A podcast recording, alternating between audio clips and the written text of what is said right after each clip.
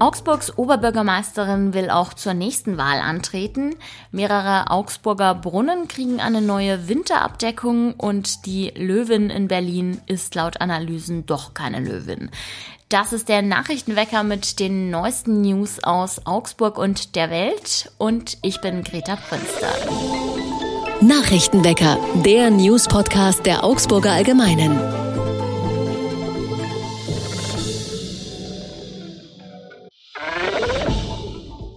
Oberbürgermeisterin Eva Weber hat gestern Abend beim Parteitag der Augsburger CSU ihre Bereitschaft erklärt, bei der Kommunalwahl 2026 wieder zu kandidieren. Vorausgesetzt, die Partei will das auch so, betonte sie. Webers Ankündigung wurde von den Delegierten mit Applaus aufgenommen. In der ersten Hälfte der Legislatur war in Teilen der Basis Kritik wegen des verkehrspolitischen Kurses der schwarz-grünen Koalition aufgekommen. Manchen galt der nämlich zu autofeindlich. Zuletzt hat die Augsburger CSU ihr konservatives Profil aber wieder stärker geschärft. Es kursierten in Augsburg auch Gerüchte, dass Weber nach der Landtagswahl einen Ruf ins Kabinett ereilen könnte. Aus Webers Umfeld ist aber zu hören, dass sie ihren Platz auf jeden Fall weiter in Augsburg sieht. Auch Ministerpräsident Markus Söder sagte, Weber sei als Oberbürgermeisterin in Augsburg aus Sicht der Partei unverzichtbar.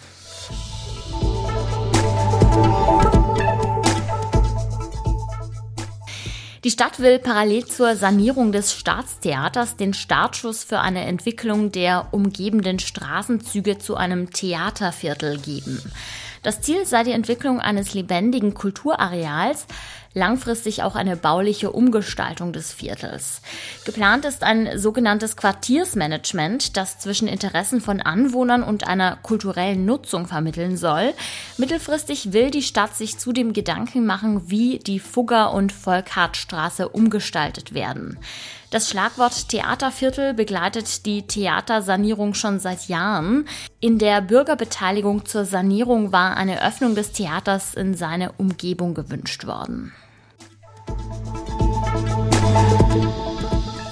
Wenn in Augsburg der Winter einbricht, dann werden die Brunnen abgedeckt. In diesem Jahr wird es wohl ein ungewohntes Bild geben, denn der Augustus und der Herkulesbrunnen werden eine neue Abdeckung bekommen.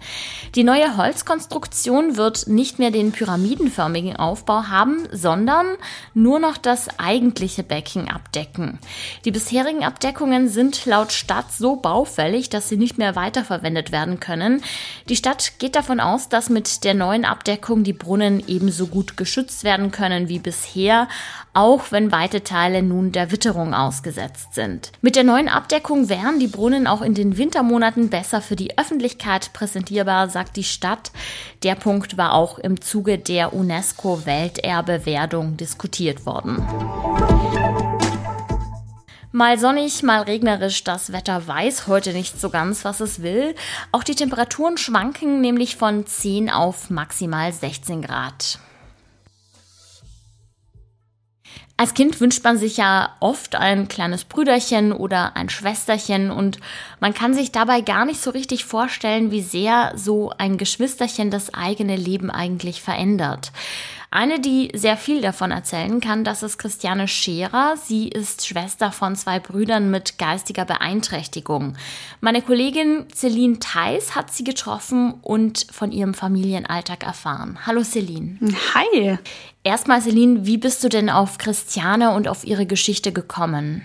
Und zwar wurde bei uns in der Redaktion das Thema vorgeschlagen und da habe ich mich zunächst mal an die Lebenshilfe hier in Augsburg gewandt und die haben mir dann tatsächlich die Familie Scherer weitergeleitet. Also die haben mir quasi einen Kontakt vermittelt.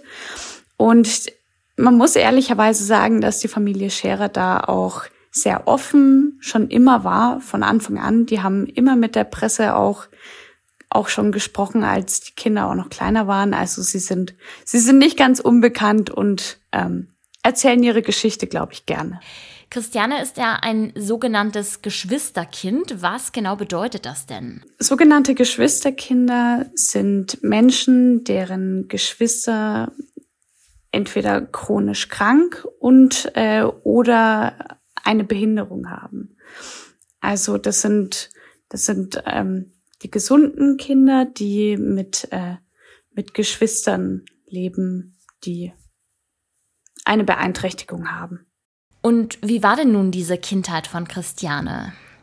Also sie hat mir erzählt, dass ihre Kindheit eigentlich sehr glücklich war und auch sehr fröhlich. Sie haben zwar schon erzählt, dass es, also ich habe auch mit mit ihren Eltern gesprochen, die waren, die waren mit dabei. Es war schon mal stressig und man muss ehrlicherweise auch sagen, dass auch der Alltag einfach durch durch Therapiestunden da auch geprägt war. Aber sie hat sich immer mit ihren Geschwistern gut verstanden. Ähm, vor allem, also sie ist das jüngste von drei Kindern.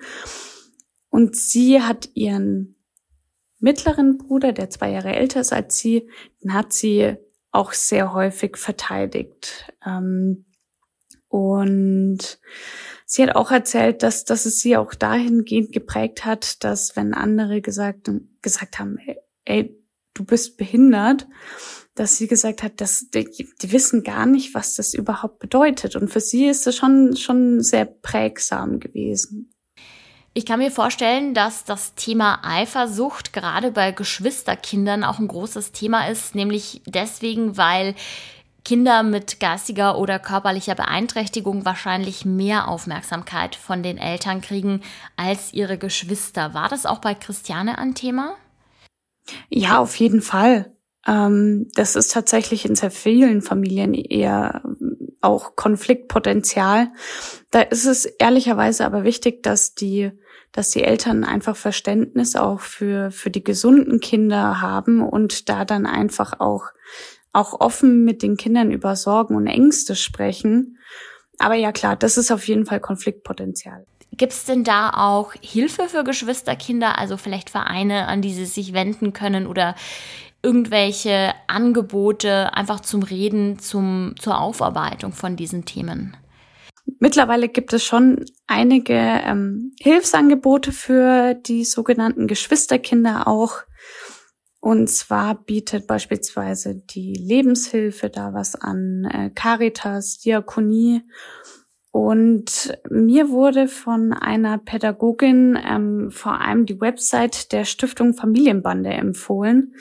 Das ist eine Website, ähm, die die ganzen Hilfsangebote für eben die, die gesunden Geschwisterkinder sammelt. Und ähm, da geht es vor allem auch bei jugendlichen Kindern um sowas wie Stressbewältigung. Und ähm, bei kleineren Kindern ist da eher das Thema, wie, wie entwickelt man quasi so eine gute Eltern-Kind-Bindung.